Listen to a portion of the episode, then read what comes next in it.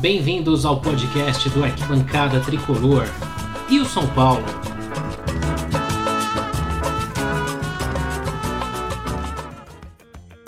Olá, olá arquibancada, olá torcida tricolor. Bom, vamos lá começar então mais um E o São Paulo, hoje novamente, claro, com um convidado especial.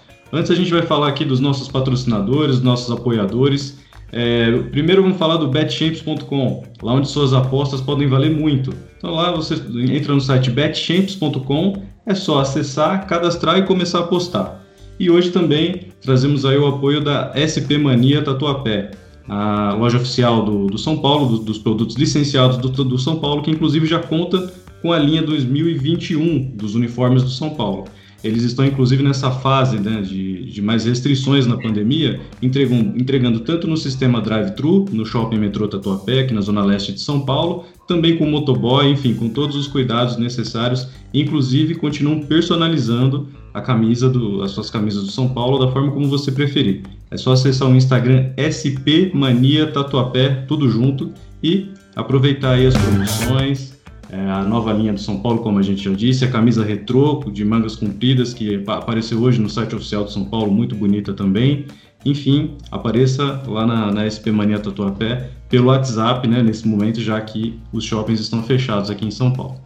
Bom, começando então o nosso E o São Paulo número 2, hoje a gente recebe um convidado muito, muito especial, um cara que, além de, de ser São Paulino, ele foi um dos idealizadores, ou o idealizador, inclusive a gente vai conversar mais sobre isso durante nossa conversa, de um dos programas que eu gosto muito, e tenho certeza que você que está nos ouvindo aí em todas as plataformas de áudio também gosta muito, que é o Estádio 97.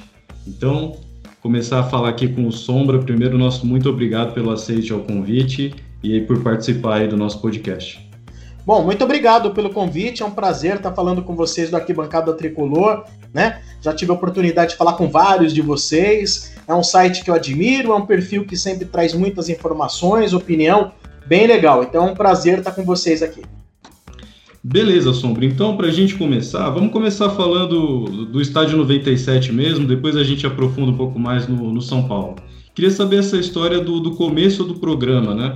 Eu, inclusive, já vi várias entrevistas aí de vocês durante os anos falando desse início, que foi uma coisa pensada porque não era o perfil da Rádio Energia, claro, Rádio Energia, que inclusive é aqui da minha cidade, né? Começou aqui na minha cidade, que é Santo André.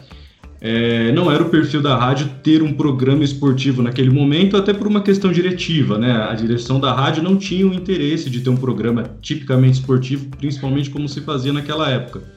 E aí parece que você deu a ideia de fazer, então vamos fazer um negócio diferente, vamos fazer um programa aí é, feito por torcedores, com uma linguagem mais popular, de torcedor mesmo, e não do jornalista esportivo, que naquela época era ainda mais quadrado, né? Foi mais ou menos assim que começou? Conta um pouco esses bastidores aí pra gente do início.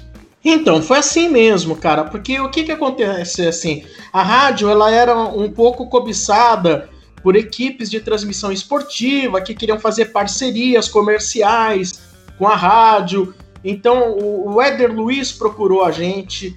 Ele, antes de estar na Transamérica, ele procurou a Rádio Energia, né? Para montar a equipe dele e aí fazer um tipo de sociedade com a rádio em cima de transmissão de jogo.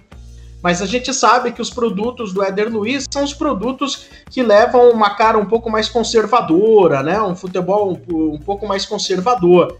E o dono da rádio, um dos donos da rádio, que cuida da parte artística da rádio, ele, ele, ele não, não gostaria muito de ouvir na rádio o formato de programa esportivo proposto naquele momento, né?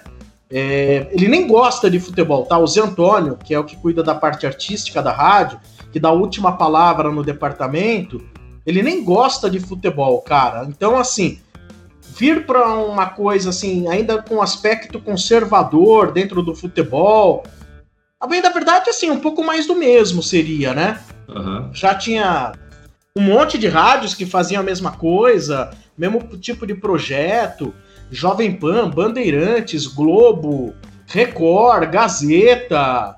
Não sei nem, acho que a Capital se já fazia também. Bom, então, assim, uma, uma, uma, ideia que bateu foi o seguinte, né? É uma coisa que eu já tinha um pouco na cabeça há alguns anos até, né? Porque você, às vezes, ouvindo um programa mais tradicional, você tem um comentarista falando, mas muitas vezes foge um pouco da visão do torcedor, né? O torcedor muitas vezes tem uma visão diferente do próprio comentarista, comentarista que se coloca como imparcial. Então, pô, surgiu a ideia, pô, então vamos fazer programa de torcedor, cara. Torcedor falando, por que comentarista falando? Vamos fazer torcedor, torcedor debatendo o time, chama, coloca o 20 no ar e vamos debater e vamos ver o que que rola. E, e, e como o Zé é um cara que ele é sempre apto a, a, a, a novidades, coisas meio diferentes tal, na época ele falou, pô, pode pôr no ar, meu, pode pôr hoje no ar, né? É, e teve isso, né? Foi no mesmo dia, ele topou a ideia e falou, então vai hoje pro ar. É, não foi no dia porque a gente, pô, eu queria fazer uma plástica, alguma coisa, dar uma preparada, né? Dar uma uhum. estudada na, na, na, situação. Mas foi pro ar no dia seguinte, no dia 17 de fevereiro de 1999. Na época, então, assim, a gente pegou a turma que trabalhava na própria rádio, que a gente eventualmente dentro da rádio vivia debatendo futebol. Então, na época, tinha eu de São Paulino, tinha um Santista e tinha um Curitiano. Não tinha ainda um palmeirense. Mas a gente foi só com os três mesmo para fazer o programa no ar, né? E aí começou a história do estádio 97, né? Muita coisa mudou, muitas pessoas mudaram. De fato, da primeira formação, só eu que permaneci, mas inúmeras pessoas passaram. Mas a maior parte que está aqui com a gente hoje é a que faz parte do time mais tradicional, mais raiz, que está há quase 20 anos. O programa tem 22 anos. Mas a turma que está com a gente hoje, na, na, ampla maioria, já é uma galera que está há 20, 21 anos com a gente. Pô, bacana. E legal, uma das coisas que eu acho mais legais do, do Estágio 97 é que ele é um programa que ele extrapolou muito o, o mundo da, da Energia 97. Claro, acho que ele acabou é, influenciando programas, não só de rádio, mas também de TV. Acho que ele mexeu um pouco com a linguagem é, da imprensa esportiva, digamos assim, ou de todo mundo que trabalha com esporte na comunicação. Você acha que essa análise vocês fazem lá também? Você acha que mudou bastante depois da, da aparição do Estágio 97, até com programas tentando copiar ou fazer algo semelhante? Ah, sim, mudou bastante, né? É, e não só em rádio, como também em televisão, né? Você pode ver que assim, o primeiro programa que veio com uma linguagem totalmente informal para fazer debate de futebol foi o Estádio 97. Informal mesmo, né? É o estádio 97 que veio para fazer esse tipo de debate, né? Depois a gente repara que isso essa informalidade caiu no gosto. Você pode reparar que depois o esporte, o Globo Esporte mudou também. Então eles puseram lá o, o Thiago Leifert, o Thiago Leifert ele também veio com toda aquela informalidade para fazer, mudou a linguagem. Aí você tinha ao meio-dia Milton Neves fazendo programa na televisão, também inserindo dessa maneira debate, zoeira, né? Essa coisa de pôr um caixão quando o time de repente era eliminado de uma competição. Primeira vez que puseram, acho que um caixão para um time na televisão foi quando a gente foi convidado do estádio 97 para fazer uma participação no programa livre do Serginho Groisman. Sim.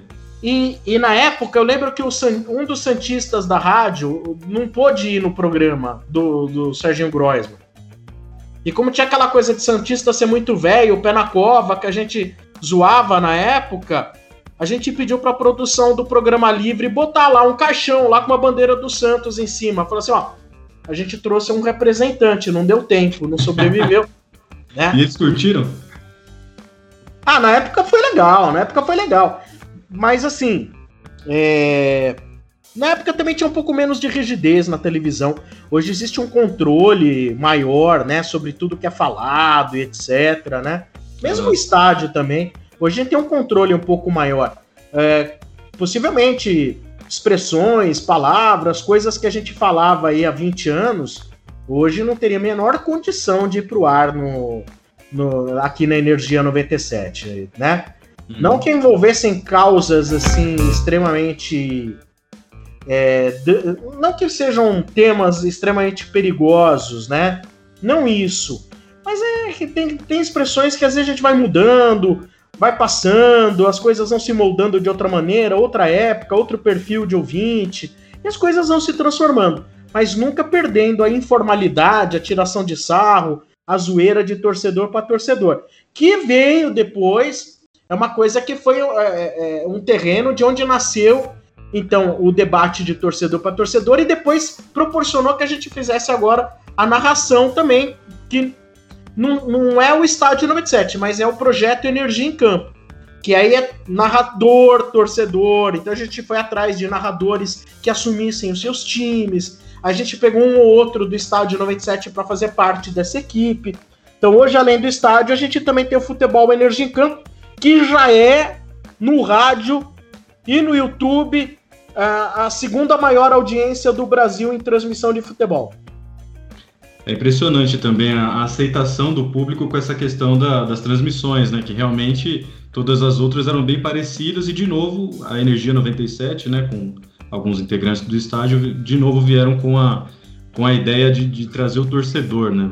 foi bacana mesmo, inclusive a gente aqui no, no Arquibancada Tricolor tem toda a parceria, divulgação, a gente gosta muito e repercute aí tudo que vocês fazem lá, principalmente nas transmissões de jogos do São Paulo, com o Fernando Camargo, com o Marcão, com o Mota, enfim, é, é muito bacana e um abraço, aliás, Marcão e Mota já estão previamente convidados para vir aqui conversar com a gente quando, quando puderem. Legal, queria até, é, queria até entrar no, num tema aí que você, que você citou, Sombra, que é lógico, vocês passaram por uma transformação é, em vários sentidos. Né? O programa começou, quando começou, não, a internet não tinha nem de perto a presença que tem hoje na vida das pessoas. É, hoje em dia você, vocês transmitem o programa ao vivo no YouTube, com câmera no, no estúdio, enfim, a pessoa assiste o programa também, né? Se tivesse, se quiser, se tivesse oportunidade e tal. Lá no começo, obviamente, era tudo muito diferente.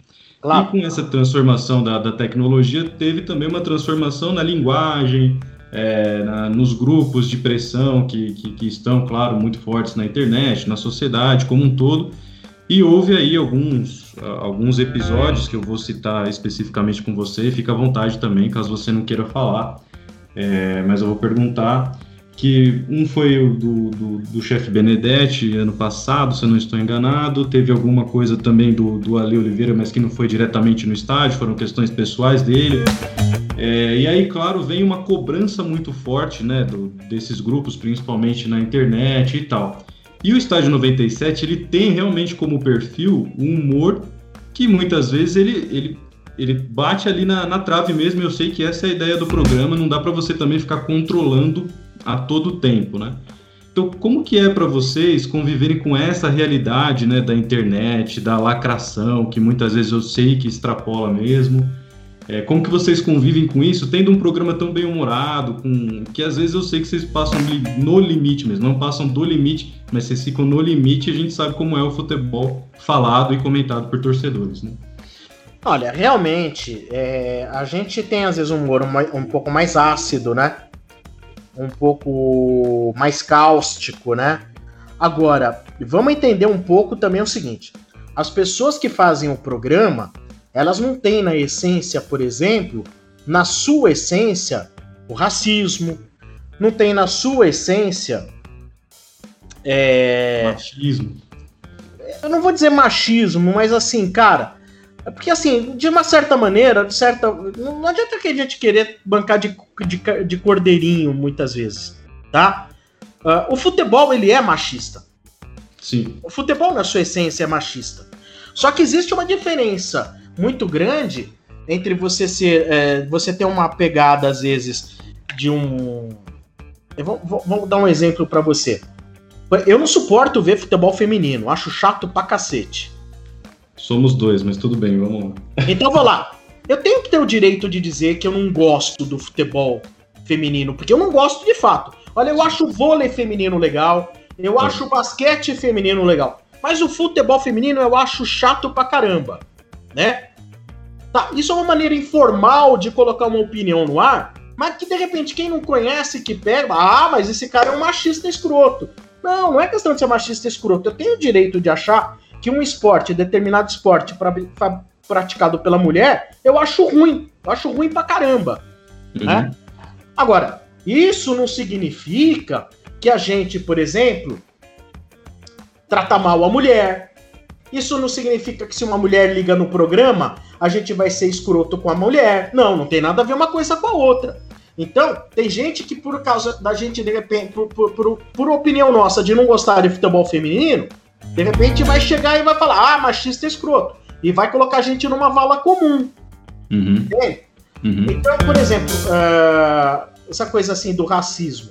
Ninguém aqui dentro tem uma essência racista, muito pelo contrário, né? Até um absurdo, meu, é, é isso. Agora, nós tivemos um componente do programa que fazia participação no Futebol Energia em Campo, que num determinado momento, e eu não tenho nem noção de como que ele foi buscar isso, ele usou uma expressão extremamente infeliz. É verdade. Concordo. É? Sim, sim. Ele usou uma, uma expressão extremamente infeliz. E naquele momento, falou assim: porra, meu, o cara não pode continuar no programa. Por quê? Porque se de repente, mesmo que ainda sem querer, ele tenha dado vazão a uma expressão dessa, é porque é uma pessoa que não está preparada para estar tá com a gente, não está preparada para estar tá com a gente 90 minutos, de repente, duas horas e meia no ar, à frente do microfone, né? Porque, de repente, tem, assim, tem alguma coisa nele que provocou ele falar isso, né? Uhum. E, e, olha, sinceramente, assim, cara, eu nem acho. E o cara não é racista. Ele não é. É, eu vi até uma entrevista dele dias atrás no podcast também falando é. sobre o assunto de forma mais aberta. Realmente me dá essa impressão. Foi uma expressão realmente muito infeliz na hora, né? Mas não dá a impressão Foi. de ser um cara racista, não é? Não isso. é. Não era, não é, e não é mesmo. Mas aí a gente tem que se precaver e falar assim, pô, o cara tem que ter maior controle sobre as coisas que fala. Então, não tá preparado para uma continuidade, né? Para uma continuidade dentro do, do, do, do, programa, dentro da própria rádio Energia 97. E tava muitos anos com a gente, mas às vezes a gente, por exemplo, é assim, às vezes demora, mas acontece que, pô, o cara mostrou que de repente não tava com amadurecimento para poder participar. Ele não teve na hora, no mínimo, bom senso de entender que aquilo era uma frase extremamente mal colocada, é, estúpida, é, abominável, né? Então a gente tem, apesar de torcedores, a gente tem que ter uma preocupação muito grande com tudo aquilo que é falado e vai ao ar, né? Isso. Mas é, essa questão também, é, é lógico que é uma coisa menor, porque eu vejo também no estágio 97 que uma das das fórmulas do sucesso do programa é justamente a montagem da equipe, né? Porque você tem, como você disse, a equipe já mudou bastante, mas vocês conseguem manter esse padrão de futebol é, comentado por torcedores de forma bem humorada, tal. Claro que o pessoal que vem da, da, das antigas também ajuda muito nisso. O Mano, por exemplo, eu acho um gênio nessa questão que a gente estava falando do humor. Ele não passa do limite, mas ele sempre dá aqueles exemplos dele que, meu, ninguém aguenta, né? Todo, todo mundo dá risada. Ele tem sempre um exemplo estranho sobre qualquer assunto, mas é um cara é. que consegue, né? Até pela experiência dele em TV agora também. Verdade. Essa montagem de equipe, como que é? Assim, você, você, alguém te ajuda nessa questão também? Ou você está sempre de olho em alguém que possa participar? É, um, alguém que, de repente, numa ligação rende bem? É você que tem mais essa, essa função, digamos assim, ou é algo que rola com outras pessoas também da equipe? Não, é, é, é assim, cara, eu, eu, eu, fico sempre vendo o equilíbrio do programa, né? Uhum. O, que, o que dá encaixe com o que, né? Então a gente foi montando o programa pensando muito nisso. Se eu tivesse muita gente com o mesmo perfil do Mano, não ia dar certo.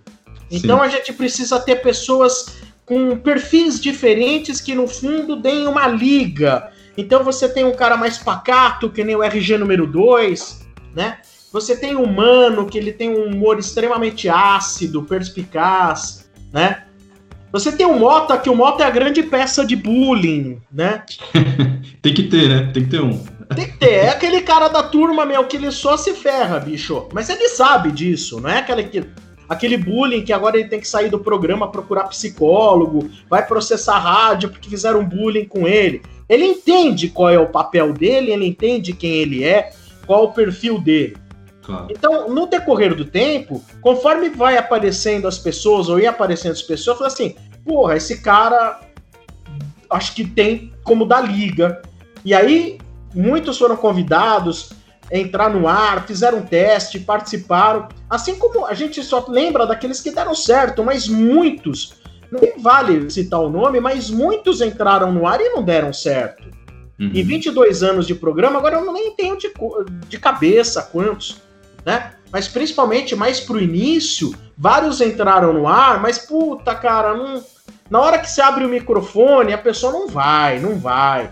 Tem dificuldade, o microfone é uma coisa que assusta. Agora, mais que microfone, também tem a câmera. Então a gente está sempre atento a, a, a, a, oportunidades de encaixe, né? Sim. A gente tem que fazer. É que isso é que nem time de futebol, cara. Você não pode ter todo mundo que joga na ponta. Você tem que ter o cara na área, tem que ter aquele cara que joga mais atrás, né? Agora é uma questão de feeling, cara. Eu não posso te dizer, ah, é, existe uma fórmula, etc e tal. Isso é uma questão de feeling, é sentir a pessoa, como que ela se desdobra, né? É, que tipo de conteúdo que ela traz às vezes ela não traz conteúdo nenhum, mas a pessoa é uma pessoa assim, cara, pô, dá, dá match com o resto da galera, né? Dá bom papo, né? Às vezes não, precisa ter muita, às vezes, muita profundidade, né, cara?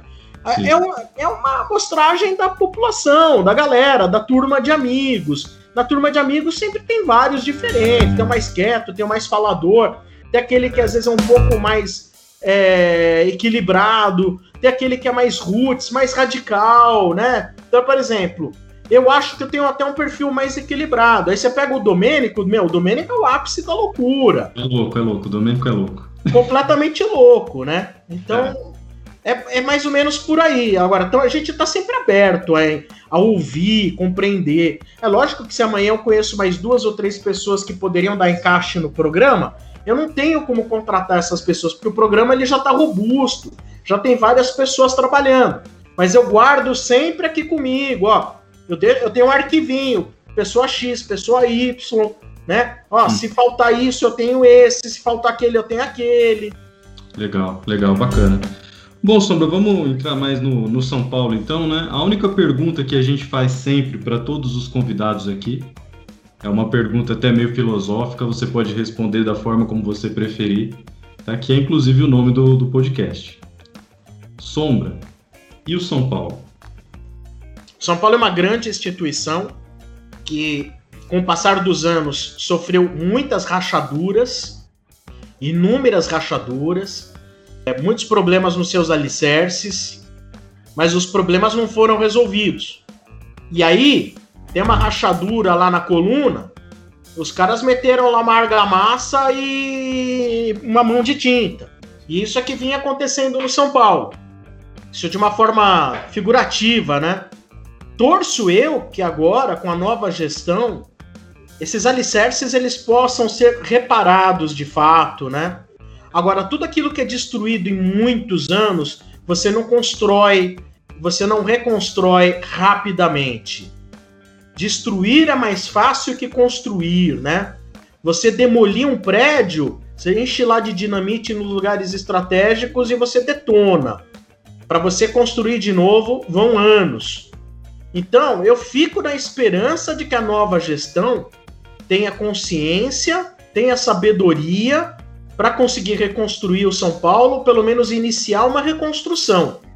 Colocar o São Paulo de novo num posto de protagonismo muito embora várias pessoas que hoje fazem parte da gestão no passado foram apoiadoras do Leco, foram apoiadoras de Carlos Miguel Aidar e do Juvenal Juvencio, que eu entendo que toda essa podridão já começou, ainda que com o presidente vitorioso, mas começou sim na gestão de Juvenal Juvencio, principalmente pela implantação de um modelo político nojento, do toma lá da cá. Então eu ainda tenho uh, os meus temores em relação à nova gestão. Mas eu não vou aqui, eu tenho os meus temores, mas eu não vou começar a criticar a nova gestão sem ter o que criticar. Tem que se dar tempo. O, o, o Júlio prometeu que ia fazer um São Paulo diferente. Cara, temos que acreditar. Temos que botar fé, dar um tempo, né? Entender. Não é fácil. Vamos supor que ele esteja agora no rumo certo esteja realmente com boa vontade de fazer as coisas acontecerem como elas devem ser feitas, mas você pega um São Paulo estrupiado financeiramente. Você levantar um clube financeiramente estrupiado não é fácil, cara, não é fácil. E no fundo tudo acaba virando o se o time ganha e você não tem dinheiro para fazer grandes contratações, você não contrata quem quer, você contrata quem pode é ter que fazer uma análise, uma filtragem muito grande.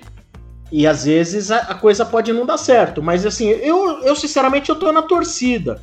Até mesmo pela presença do Murici dentro da comissão, porque o Murici é meio que os olhos, né? O Murici é meio que os olhos do torcedor. Eu acho que se tiver muita coisa errada acontecendo, porque assim, não existe um clube onde tudo é sempre certo e perfeito. Existe aquele que minimiza os erros, né? Então, se com a presença do Murici lá dentro for possível minimizar a quantidade de erros, porque errar vai errar, errar vai errar, todo mundo erra. Só que o segredo está em você diminuir a margem de erro. Então, se através aí da presença do Murici como fiscal do torcedor, conseguir minimizar os erros lá dentro, eu acho que a coisa pode ter um bom início. Eu acho que uma reconstrução de São Paulo não vai se fazer em um ano. Eu acho que assim, o, o Casares ele vai demorar aí todos os três anos dele da gestão para poder colocar o São Paulo nos trilhos. Colocar o São Paulo nos trilhos, de repente, não significa que, ah, olha, nos três anos ele não vai ter chance de ganhar título nenhum, disputar título nenhum. Não é isso. Tanto é que o Santos disputou final da Libertadores do jeito, assim, inacreditável, né, cara? Tem coisas é, no futebol que... também. Sem poder contratar jogador, pegando molecada da base misturando com alguns jogadores que outros juravam que nem ia dar certo. É o Marinho que chegou desacreditado, desacreditado do Grêmio. Então pode acontecer, pode realmente acontecer. Às vezes você soma ali um, um elenco mediano, de razoável para bom, com um treinador bom, a coisa às vezes flui e anda. Às vezes a coisa pode fluir e andar. Agora, o time ganhar em campo é um bom sinal mas não é 100% certeza de que ele é reflexo de que tudo fora de campo está andando bem. Volte e meia, gente, olha, a gente viu um Corinthians que na última década ganhou muitos títulos, mas fora de campo, o Corinthians ele foi se destruindo, se destruindo, se destruindo. Acontece que dentro de campo eles conseguiram resolver os assuntos. Uhum. O, o que Às vezes até sem pagar salário conseguia conquistar campeonatos e tudo mais, né? Exatamente. Agora chegou no momento, cara, que eles não têm mais como contratar mesmo. A coisa tá feia. Não tem jogador da base muito bom para puxar. Então, e, e, o resultado tá aí. É um Corinthians que, meu, o torcedor do Corinthians tá meio assustado. O que, que vai acontecer? Os caras não têm como trazer jogador. A coisa tá. É, é uma dívida muito maior que a do São Paulo. É a maior dívida do estado de São Paulo. Então, o Cruzeiro é um exemplo disso. Tava lá, ganhou bicampeão brasileiro, ganhou Copa do Brasil, agora estourou tudo, né, cara? Trouxe é. jogador, pagou fortuna, ganhou título. E agora? O grande problema é que o São Paulo andou ganhando, gastando fortunas e não é porcaria nenhuma. O que denota é que no Cruzeiro e o Corinthians, pelo menos, apesar de muito mal administrados fora de campo, em termos de comissão técnica e jogadores, eles conseguiram colocar pessoas competentes. E o São Paulo não conseguiu colocar gente competente. Infelizmente, o São Paulo não conseguiu. Ele teve a manha. Eu vou dizer para você que o São Paulo, em termos de formação de time e etc., ele foi muito infeliz aí, principalmente de 2015 para cá. Eu acho que de 2015 para cá ele vem sendo extremamente feliz. Acho que 2014 ainda conseguiu montar um bom time. Em 2012 montou um bom time, né? E às vezes bons times não ganham. De 2012 ganhou a Sul-Americano, 2014 foi vice-campeão brasileiro, né? Mas ele tinha o Murici, tinha Kaká voltando. Ele teve aí o ele tinha Luiz bom jogador. Luiz Fabiano, ele tinha o Ganso, tinha o Pato, tinha o Allan Kardec. É. Cara, não dá para comparar com o que a gente tem hoje. Tá certo que, de repente, alguns jogadores até mais veteranos tal, mas era um time mais robusto. 2016 a gente esbarrou, foi para semifinal de Libertadores, mas o time foi mal montado, ele não tinha reserva suficiente, o plantel era muito fraco, né? Ele tinha um a 11 ali, deu sorte ali do Ganso e do Caleri darem uma funcionada, mas naí, no que machucaram os jogadores, a semifinal a gente foi uma piada, não tinha plantel, né? É. Então acho que de 2015 para cá o São Paulo tá muito largado, só gente incompetente contratando, sabe? É técnico, é tudo, olha, é um desencontro total, cara, um desencontro total. E você, bom, uh, anos atrás você, pelo menos pelo que você dizia no programa, você era sócio. Você continua sócio de São Paulo ou não? Eu continuo sócio, mas com título em suspenso, né? Eu suspendi o título, né? Em hum, janeiro. Não, em, acho que foi janeiro ou fevereiro do ano passado. Não, eu, eu era sócio. Eu nunca participei de atividade nenhuma no clube, eu só pagava a, a, mensalidade no intuito de ajudar, porque eu não frequentava o clube, e ia lá quando precisava votar, em eleição para conselheiro, essas coisas, eu ia lá e votava. Aí eu comecei a reparar que é um modelo tão viciado que, cara, eu sou um pingo no oceano, não ia mudar porcaria nenhuma o meu voto ali. Então é, é um sistema muito viciado. Eu, eu falei assim, eu vou ficar dando aqui 250 reais por mês de mensalidade de sócio. Porra, cara, na boa, prefiro doar esse dinheiro, sabe? Uhum. Prefiro fazer outras coisas com esse dinheiro aí. Ser sócio do clube não vai me fazer mais ou menos São Paulino. Eu só achava que de alguma maneira votar e poder escolher conselheiros, etc., poderia ser uma forma de ajudar a colocar a gente melhor. Mas eu já vi que também é tudo viciado lá, então não tem jeito de mudar muito. Daí eu falei assim: ah, quer saber, bicho? Melhor eu doar 250 reais todo mês. Eu prefiro até comprar uma camisa do São Paulo do que ficar dando dinheiro pro clube.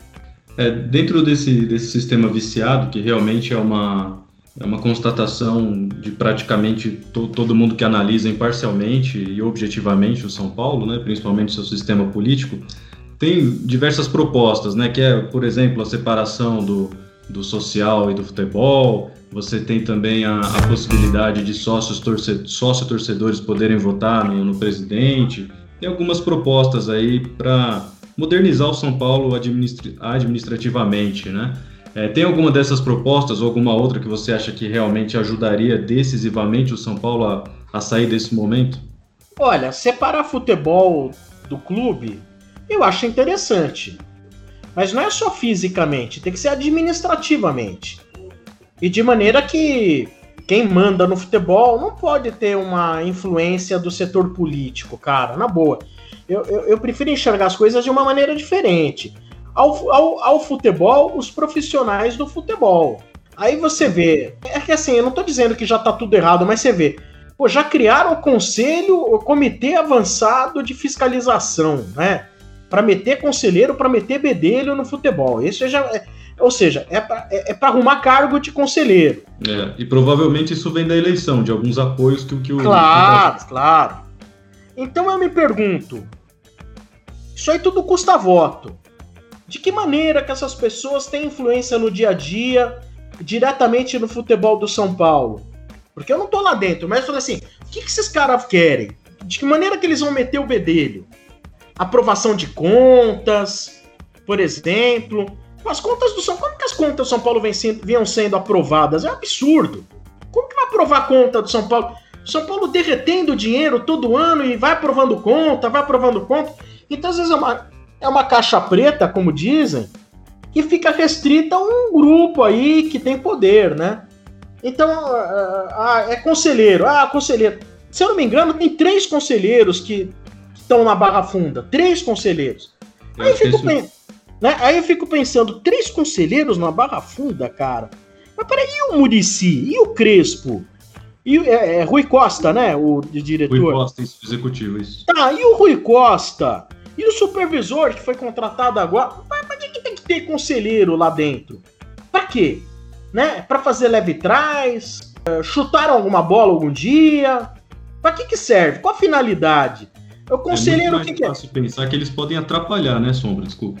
É, porque de certa forma, às vezes de repente os caras estão lá, vai saber que informação que eles ficam levando e trazendo do, da Barra Funda pro Murumbi.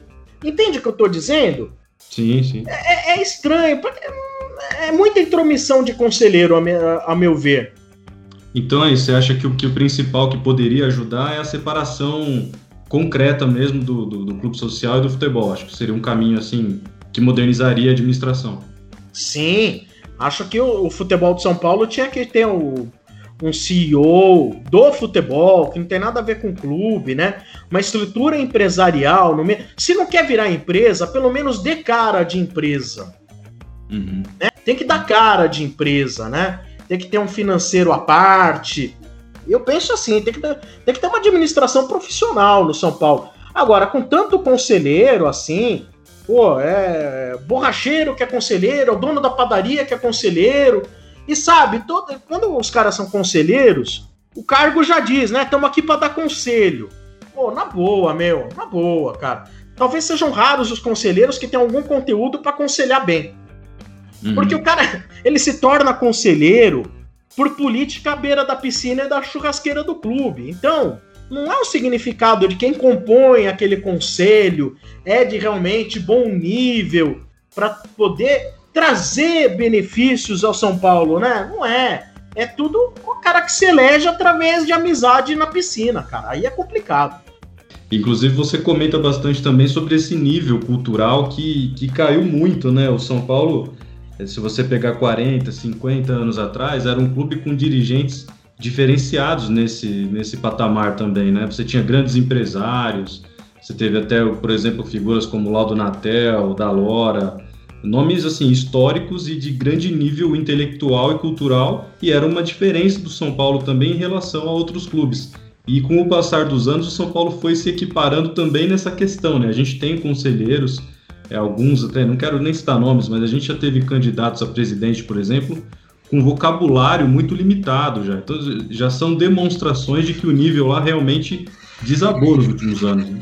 É, isso é importante. Você vê, olha, agora entenda, né? Uma coisa muito importante, até o Daniel Perrone, também ilustre São Paulino, ele, ele, ele tem uma opinião muito interessante a respeito, né? Por exemplo, o Murumbi, o bairro do Murumbi, realmente ele era, ele era o, o, no passado, mas muito no passado, ele era o lar de grandes empresários, existia uma simbiose muito grande entre a vizinhança do Murumbi e o clube. Então, pessoas de um melhor nível socioeconômico e eh, cultural eram sócias do São Paulo.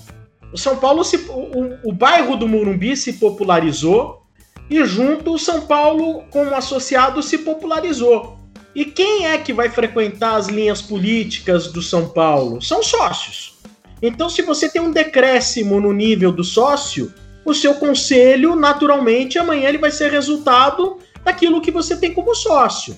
Então, se antigamente você tinha lá, olha, ilustres empresários, pensadores, que sejam grandes advogados, que era uma galera que morava nos entornos do Murumbi, as grandes mansões, etc e tal. Os caras compunham a, a, a grande sociedade tricolor. Cara, hoje o bairro do Murumbi está de brincadeira, né? O bairro do Murumbi ele deu uma vacalhada do caramba. Um dos lugares mais, mais fácil que tem para comprar apartamento em São Paulo é o Murumbi, bairro do Murumbi. Uhum. Porque é um bairro que é extremamente perigoso, então, o cara tá lá, tem gente lá há anos tentando vender apartamento no Murumbi e não consegue, porque as pessoas não querem mais ir morar no bairro do Murumbi. Então, vai no Murumbi não é quem pode, né? Vai no Murumbi hoje é o que dá. E aí, naturalmente, o cara acaba se tornando sócio de São Paulo. Infelizmente, há um decréscimo, cara. Há um decréscimo aí socioeconômico-cultural. Eu sei que tem gente que vai reclamar, mas, cara, na boa, bicho, na boa. A gente precisa ter é, é gente de, de mais conteúdo, gente de mais conteúdo nas fileiras do Morumbi, sinceramente. Os últimos estão morrendo aí, os velhinhos estão morrendo. E aí o que, que vai ficar? É triste, hein? É, não, o cenário não é bom mesmo. Se não tivesse as mudanças que a gente estava comentando aqui, alguma delas pelo menos, o cenário é horrível mesmo. É, Sombra, falando um pouco da sua participação como torcedor, a gente sabe que você já teve é, participações bem intensas como torcedor, já foi inclusive de, de, torcida organizada, né? Já. Como que era assim quando você começou a frequentar estádio e tal? Você era um cara mais. Porque, lógico, a sua imagem no programa, até como apresentador tal, é de um cara realmente mais ponderado, mais equilibrado tal. Mas você também já foi um cara mais apaixonado, digamos assim, mais visceral no seu relacionamento com o São Paulo? Não, mais visceral não, cara. É assim, eu continuo sendo um cara que, por exemplo, puta, fica nervoso com São Paulo, tão fanático quanto. Agora, eu, como pessoa, eu tenho um perfil mais ponderado. Fui de uhum. torcida organizada, eu entrei pra torcida organizada quando eu tinha 14, 15 anos de idade. Mesmo quando adolescente, eu sempre fui mais ponderado, mais calmo, mais tranquilo. Então, às vezes a pessoa pensa, ah, o cara de torcida organizada, ele é vida louca, o cara tá lá pra brigar. Nada a ver, nada a ver. Uhum. E e nunca sequer me misturei com pessoas que estivessem lá com, com intuitos de violência, de briga, etc e tal. É que eu achava Já legal. Tinha isso na época? Tinha, tinha sim. Tinha, tinha mas. Tinha, tinha. Que, que iam pro estádio mais é, a fim de brigar mesmo. É, mas ficava nas cordas do, da arquiba, atrás da arquibancada. Um ficava xingando o outro tal. Às vezes um pulava a corda e brigava. Mas, pô, vou ficar numa corda tentando pra xingar, pra, pra agredir o outro. Pelo amor de Deus. Mas era pouca gente que fazia isso também, não era? É, hoje, é, hoje tá diferente, cara. Hoje a coisa, assim, as pessoas elas perderam muito a noção do perigo, né? Então hoje elas estão muito é, matar ou morrer. É a sociedade. Olha, você tá vendo que a gente tá falando? A gente, a gente sempre vai e volta e a gente vai falar sempre do nível da sociedade, né? O São Paulo é um, uma amostragem do nível da sociedade. Então na época eu curtia pra caramba. Mas qual que era a minha curtição, cara? Era comprar tecido, ajudar a pintar bandeira, até, pô, eu lembro que o, o São Paulo tinha, acho que não sei se na época era o Silvio, o presidente da Dragões, acho que o Silvio foi presidente. Aí tinha também o, o Sidão, uma figura icônica da, da torcida do São Paulo, da Dragões da Real. E aí, quando eu já tinha 18 anos, eu, eu, eu, eu, eu tive a oportunidade de comprar o meu primeiro carro. Porra, eu fui, fui com ele em tecelagem, comprar tecido, fomos em loja de tinta comprar tinta. Então, eram coisas que eu curtia como torcedor, era fazer isso, né? Mas depois, lá para 88, 89, eu já estava com 19, 20 anos, e aí começou, surgiu a oportunidade de trabalhar naquilo que eu sempre sonhei, que era comunicação, rádio, né? E ao mesmo tempo que eu comecei a trabalhar em rádio, aí não tinha mais jeito de participar de torcida organizada, de frequentar estádio. Frequentar estádio, eventualmente, uma vez ou outra, até ia, sim. Agora, depois que criamos, então, o estádio no 7, Fui ainda algumas vezes acompanhando os torcedores, a gente vai, ia lá nas numeradas, às vezes arquibancadas, mas infelizmente, uh, recentemente, nos últimos anos, até por causa de horário e as exigências que eu tenho aqui em relação a cuidar da rádio, que muita gente pensa que eu sou só um dos apresentadores do estádio. Não, na verdade, eu sou coordenador artístico da Rádio Energia, eu tenho outras tarefas aqui, que não é só programa de futebol, é programa de jornalismo, é programa de flashback, é programa de entretenimento, é, é liderar uma turma na criação de tudo isso aí. Então, às vezes fica complicado para então, ó, eu vou te falar, meu, faz mais de ano que eu não vou no Morumbi. Mais de ano antes da pandemia, né? Antes da pandemia. Então, mas é bem legal, cara. Ainda mais agora transmitindo o futebol, como eu tô ancorando aqui as transmissões de futebol, aí realmente fica bem difícil de poder estar é, tá presente no estádio. Certo. E qual a, a, lembrança mais marcante que você tem assim no estádio? Um jogo, ou sei lá, alguma coisa que tenha acontecido com você lá no Morumbi? Olha, propriamente marcante, cara. Marcante no sentido de felicidade, né? Então, por exemplo, são tantos os jogos, assim, que, que eu tava no estádio, que eu fiquei feliz pra caramba. A Libertadores de 92, por exemplo. Aí eu vou lembrar aí também do, do Campeonato Paulista, que o Raí meteu 3 a 0 no Corinthians, que ele fez os três gols. Apesar de ser o primeiro jogo, daquela época era o primeiro jogo de uma, de uma sequência. Mas, porra, aquele jogo foi marcante, extremamente marcante. 87 vitórias sobre o Corinthians também, Campeonato Paulista, 85 sobre a Portuguesa. Não é que é uma coisa marcante, mas esse jogo foi muito engraçado. 85 contra a Portuguesa, Campeonato Paulista. Porque a, a torcida da Portuguesa ainda tinha uma, uma, certa quantidade aí de torcedores. E ela uhum. lotou três gomos da arquibancada do Morumbi. Três Pô, é gomos. Muito. É muito. Não, mas era normal, né? até nessa, dessa época para trás, era normal você ter três ou quatro gomos da arquibancada do Morumbi, com torcedores da Lusa, torcidas organizadas da Lusa, bandeirões, e era torcida da Lusa mesmo, não era simpatizante, Sim. era torcida da Lusa mesmo. Uhum. E eu lembro desse jogo, tinha três gomos aí da, da torcida da Lusa enchendo o Morumbi, e começou a chover. Cara, juro pra você, só choveu em cima da torcida da portuguesa, cara. Só, mas assim, parece que com a portuguesa acontece tudo, né? E a verdade, gente, e a gente via os caras tudo puxando capa do outro lado, né? E fala, o que que tá acontecendo? E de repente você viu uma névoa assim em cima dos caras, só chovia ali. Não é que foi uma coisa, é que foi uma coisa que me marcou, isso aí que, que a portuguesa sempre se ferra, né, cara? É, e ali a, até a torcida se ferrou esse dia, cara. Lógico, o São Paulo né, acabou sendo campeão paulista, tudo, maior felicidade, né? Mas assim, nenhum outro fato, assim, um, algum drama, não, nenhum drama. É só mesmo felicidade, cara. São esses jogos aí, né?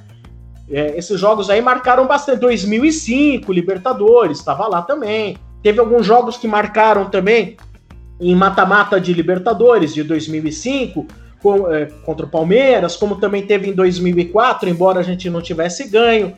Mas nenhum outro fato que você fala, nossa, que coisa marcante, inesquecível. Nada de muito diferente. Nunca chegou a ser preso igual o Mano, também no estádio, mas tranquilo você. Né? Não, teve sim, teve. Teve, teve? Conta aí. Teve. E, mas eu era menor, né? Eu era menor de idade. Foi dentro da própria Dragões que eu tava xingando o jogador do São Paulo e tinha um torcedor que não gostava e veio para cima de mim, veio agredindo, e aí fica aquela coisa, né, meu? Puta, é soco e tapa pra todo lado e etc e tal. Aí veio a PM e levou, mas como eu era menor, eu fui dispensado ali, né? Você vai lá, fica um tempo ali na salinha ali, nem era nem era cadeia, na verdade, né? Uhum. E aí depois eu, eu fui liberado. Mas briga dentro da própria torcida, cara. Puta merda. E tem uma história maravilhosa, né? Que inclusive é um dos cortes do, do Estádio 97 no YouTube, que uma vez o companheiro de cela do Mano ligou no programa no Estádio 97 e contou como foi a situação. Foi naquele jogo que foi 5 a 1 pro São Paulo em 2005. E o Mano foi preso Isso. nesse jogo, aí o cara também foi preso, um São Paulino ligou no, no estádio. Aliás, é, depois digitem aí no YouTube, companheiro de cela do Mano. É o nome, ah, é? Esse é, o, é maravilhoso, é marav a história é maravilhosa. O cara ligou no estádio e contou a história, foi demais, foi demais. Eu tava lá nesse dia. Eu lá tava lá. Tava, tava, tava eu e o Benjamin, o Benjamin levando os corintianos e eu levando os São Paulinos, a gente tava na numerada. Uhum. Porra, de repente toca o telefone do Benjamin, meu, era Coronel Marinho, falando: Meu, o mano foi preso. o mano foi preso, ele tá aqui, não sei o que lá, vem buscar ele aqui, né? Uhum. É, o mano arrumou uma encrenca lá com a PM lá, é, puta. Depois ele não ficou preso até o fim do jogo. Daí o Coronel Marinho falou assim: Eu só vou liberar, mas ele não volta pro meio da torcida Gaviões, ele vai ter que ficar com vocês na numerada até o fim do jogo. Meu ele, o bicho tava bravo, cara. E ele teve que ver os cinco gols do São Paulo. ele bufava, cara. Ele bufava. Tava... E ele ficou preso com o São Paulino lá. Na, é, é isso né? é isso aí. Que foi em tese, foi o São Paulino que eu acho que ele tava xingando. Aí eu não sei se o São Paulino revidou e foram os dois presos, né? Aí anos depois o São Paulino ligou. Ligou é. aqui. Ligou Pô, maravilhoso. Maravilhoso. É, Ô, mano, eu tava na cadeia com você, meu, maravilhoso isso. é isso aí. Bom, a gente tava falando sobre o, o São Paulo, né? Falar um pouquinho sobre o time atual. Esse, o início aqui de 2021, claro que com todas as, as limitações e observações que são necessárias para a gente estar tá vivendo esse momento de, de pandemia, você acha que está sendo legal esse início de trabalho do Crespo, as contratações no geral? Como que você tem visto aí o São Paulo nesse início? Ah, cara, eu não vou dizer que tá tudo bom, também não vou dizer que tá tudo ruim. Acho que é muito cedo, cara, extremamente cedo para fazer qualquer análise. Acho que às vezes tem pessoas que se empolgam, porque quando o São Paulo ganha de 4 da Inter de Limeira e ganha 4 do Santos, né? Então, assim, a gente não pode dizer nem que o São Paulo já é uma grande máquina porque venceu esses jogos, e não podemos dizer que o São Paulo é uma grande porcaria porque perdeu para o Novo Horizontino, independente de erro de arbitragem. Temos que dar tempo. Chegou o Orejuela, vai chegar o Miranda, todos são incógnitas. Chegou esse Bruno Rodrigues da Ponte Preta, também foram anunciadas as contratações do, do William, jogador de 34 anos que estava atuando no México pelo Toluca. Agora vem o Éder também, atacante que tem dupla nacionalidade, é ítalo-brasileiro, também chega, se eu não me engano, é centroavante, né? Então, então o que acontece? Esses jogadores, eu creio, eles estão vindo com a anuência do Crespo e do Murici. Eu tenho que botar fé que, de repente, dentro dos limites que o São Paulo tem financeiros, eles estão conseguindo montar alguma coisa. Quem sabe, de repente, com esses jogadores, o Crespo consegue montar um bom grupo. Você vai dizer que o William, o Éder e Bruno Rodrigues seriam as contratações dos sonhos dos São Paulinos? Não, não seriam. Mas a gente tem que entender que o São Paulo mal tem 25 milhões de reais para gastar no orçamento de 2021. Então, não há mágica que se faça. Jogador que você chega e fala. Eu já te disse, né? Jogador certeza não existe. Que existe aquele que dá menor margem de dúvida. Os que dão menor margem de dúvida são jogadores caríssimos, são jogadores que estão ganhando muito mais do que o plantel do São Paulo possivelmente possa pagar atualmente. Então vai ter que ser um trabalho daquele você fala assim, cara, vou tentar fazer uma feijoada, não é com a melhor carne de porco, não é com o melhor arroz, mas dentro da, do que eu tenho aqui, vou tentar fazer alguma coisa que seja saborosa e as pessoas possam comer. Agora, é cedo para criticar, cara, muito cedo. Nós estamos aí com quatro rodadas de Campeonato Paulista, gente. É, é verdade. É, é, verdade. Parece que dá a impressão também, pelo menos, que dessa vez eles estão com um pouco mais de responsabilidade financeira, né? Porque, por exemplo, se você olhar para trás, quando trouxeram Daniel Alves, Juan Fran, Hernanes, né? Parece que não olharam muito para o salário, quanto seria, como que pagaria, deixa para frente. Ah, tem um plano de marketing que nunca apareceu também. É, é. Esse tipo de coisa não está acontecendo mais, pelo menos até o momento. Né? Sim, atitudes irresponsáveis, né? É. Atitudes extremamente irresponsáveis. Montaram um time baseado em nomes, né? Então você fala lá, no papel pode ficar muito bonito. Você bota lá Hernanes, Pato. Mas e aí? Como que é o grau de combatividade desses jogadores? O nível de interesse? Então, assim, você às vezes tem um ou dois jogadores que componham o elenco é uma coisa. Agora, você botar todas as suas fichas num elenco que você. Se você vai contar com Pato titular, Hernanes titular, você já está contando aí com um meia e um atacante que vão ter sérios problemas de desempenho. Primeiro, porque não vão ter a velocidade que um dia já tiveram. O Pato, ele é um jogador que, mesmo jovem, ele já não era um cara muito veloz, né? Quando muito jovem, e ele estava jogando no Milan, ele ainda mostrava velocidade. Depois, parece que o nível de interesse dele foi caindo uhum. e ele não, é, não, não passa a noção de jogador comprometido.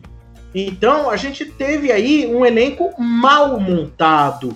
Embora com nomes, o Marco Aurélio Cunha fala muito isso, né? Então, montar um time por figurinhas carimbadas, né? Cara, complicado você montar um time aí só por nome você pode se dar muito mal. Se você tem ali os jogadores que vêm com uma determinada faixa etária, mas vêm para compor o elenco e não para ser os caras que vão ser os grandes responsáveis para colocar protagonismo dentro de campo, eu até entendo que possa valer. Por exemplo, o Miranda chegou. Não tenho dúvida que ele foi um grande zagueiro. Espero, espero que dê certo. Espero que dê certo. Ele estava no futebol chinês. Chegaram mais dois jogadores velhos aí. O Éder é. e, o, e, e, o William. Sem contar o Hernanes que nós temos lá. Nós temos alguns jogadores experientes. Mas eu não creio que o Crespo ele vá se basear nesses jogadores e montar um time com um monte de jogador de 34, 35, 36 anos de idade. Por que não vai montar? Porque o futebol hoje precisa de velocidade. Se você não tiver velocidade, você está morto. Você tá morto se você não tiver velocidade, cara. E um dos grandes problemas do São Paulo, principalmente dos últimos anos, é a velocidade.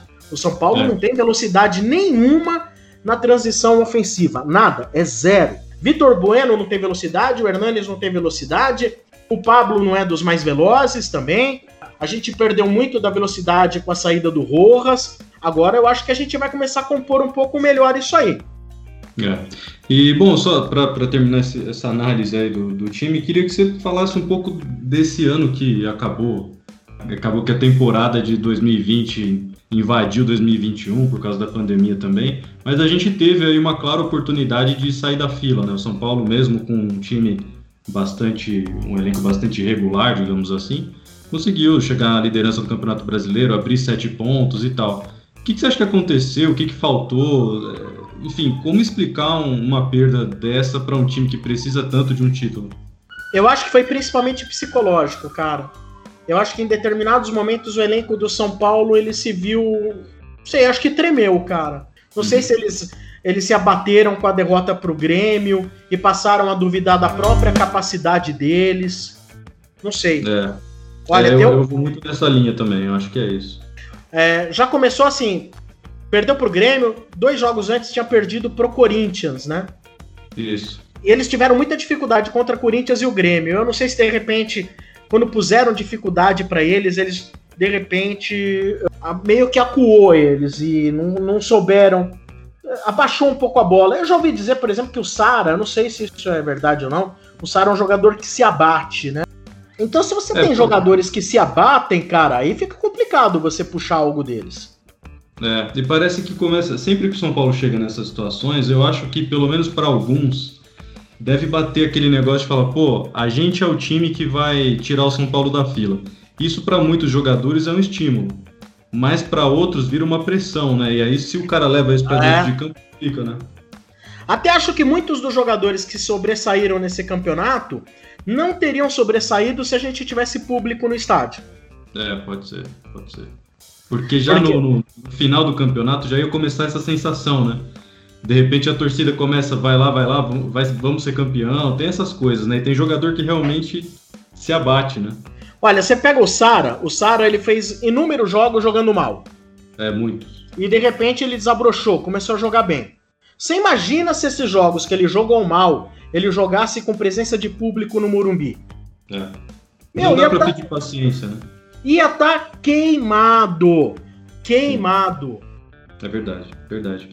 Bom, Sombra, estamos encaminhando aí pro, pro final. Queria que você falasse, eu tenho, a gente percebeu que você tá nos últimos tempos aí é, com um trabalho forte também nas redes sociais, né? Queria então abrir o um espaço aí para você divulgar suas redes sociais, é, também o Estádio 97. Fica à vontade aí para falar o, os endereços, os horários. Pode ficar à vontade para divulgar. Bom, Estádio 97, assim como há 22 anos, a gente está na Energia 97 FM. Para quem está em São Paulo, ouve 97,7 para quem está em qualquer lugar do planeta, pode acompanhar pelo aplicativo da Energia 97, pode assistir o Estádio 97 também através do youtube.com.br energia 97, né? E eu tô com as minhas mídias sociais, é, tanto Instagram quanto Twitter, Sombra Tricolor o perfil. E eu montei recentemente o canal de YouTube, ele não tem tantos vídeos é, diários, etc., o que eu procuro mais é pelo menos colocar aí, quando tem jogo do São Paulo, fazer uma análise pós-jogo, com interação dos seguidores, no canal Sombra Tricolor também no YouTube.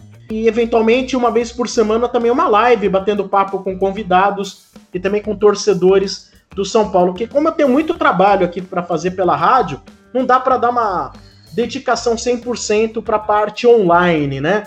Mas eu montei lá, tá lá o Sombra Tricolor, a gente está com 18 mil seguidores. Quem sabe a gente consegue crescer um pouco mais, ter uma quantidade maior de seguidores. Mas fica o agradecimento pelo espaço que vocês estão dando. Um grande sucesso aí para vocês também do Arquibancada Tricolor, viu, Anderson? Muito obrigado. Eu te agradeço, Sombra, novamente aí por ter aceito o convite, conversando mais de uma hora aí sobre o São Paulo e toda a sua carreira, tal, sua, sua trajetória aí parabenizar você e toda a equipe do Estádio 97, da Energia 97 também pelas transmissões. Nós aqui do Arquibancada estamos sempre ligados, interagindo com vocês, né? esperar passar aí essa pandemia, se Deus quiser, vai acabar logo para a gente estar tá aí junto com vocês no estúdio assistindo o programa, que é sempre muito legal. Tá, enfim, é, dentro do que a gente conversou, você acha que faltou alguma coisa que você queira falar, algum recado que você queira deixar, enfim. Que queria só que você deixasse também uma opinião sobre essa questão da paralisação ou não do campeonato, qual a sua opinião, que é um tema que está fervendo aí nos últimos dias também. Olha, cara, é assim, a gente está vivendo um momento de muita coisa importante acontecendo, muitas vidas morrendo, né? Uhum. Então, assim, eu, eu, sinceramente eu não consigo ter uma opinião formada se eu sou a favor ou contra a paralisação do campeonato. Na prática, na prática, eu entendo que o menor dos males é o futebol. Tem todo aí uma todo um protocolo em cima do futebol. Então, me parece que talvez não fosse o problema a continuidade do futebol. Porém, talvez quem peça também a paralisação do futebol veja pelo lado simbólico da coisa porque há um pedido geral aí em todo o país, né? Para que as pessoas se mantenham em casa, para que as pessoas se contenham, evitem festas, etc. E eu não sei se eles veem também o futebol e falam assim: olha, gente, a coisa é tão grave que até o futebol parou. Para dar um exemplo. Tem muita controvérsia em tudo, mas uma coisa é fato: a gente vive um momento muito triste, né? São muitas vidas, a cada dia morrem mais pessoas. Parece que é um negócio que não tem uma tendência de curto prazo a, a diminuir. Eu entendo que pro futebol a parada, pros clubes, pros jogadores, realmente pode ser bem ruim essa parada. Como é ruim toda a parada que existe para o comércio, para as empresas, indústrias, é realmente de fato muito ruim. Mas, de certa forma, o futebol é menos, é como já disse o Milton Neves, né? Mais importante das coisas menos importantes. Então, eu gostaria até de entender, por exemplo, de um cientista, de um médico, de um infectologista, por que parar o futebol? E aí seria uma opinião muito mais abalizada, né? Para compreender por que o pedido para parar o futebol. Hoje em dia todo mundo manja de tudo, todo mundo manda em tudo, todo mundo sabe de tudo. Então às vezes é melhor a gente ouvir os dois lados, né? Entender por que parar, por que não parar. É por aí. Tá certo, Sombra. Então, mais uma vez, obrigado aí pela sua participação é, por mais de uma hora de conversa aí com a gente nessa segunda, no segundo episódio do nosso novo podcast, o São Paulo. Agradecemos a você também que ouviu essa conversa muito legal com o Sombra, tudo que ele contou. É, fica à vontade também para interagir com a gente nas redes sociais, falar sobre os próximos convidados, quem que você queria ver aqui no nosso bate-papo, no nosso podcast. E muito obrigado mais uma vez a todos que têm nos acompanhado. Fique ligado que em breve a gente tem muito mais convidados, mais conversas aqui no Rio São Paulo. Aqui você sabe que o São Paulo é o motivo do encontro, não necessariamente o único tema da conversa. Um abraço, arquibancada, até mais.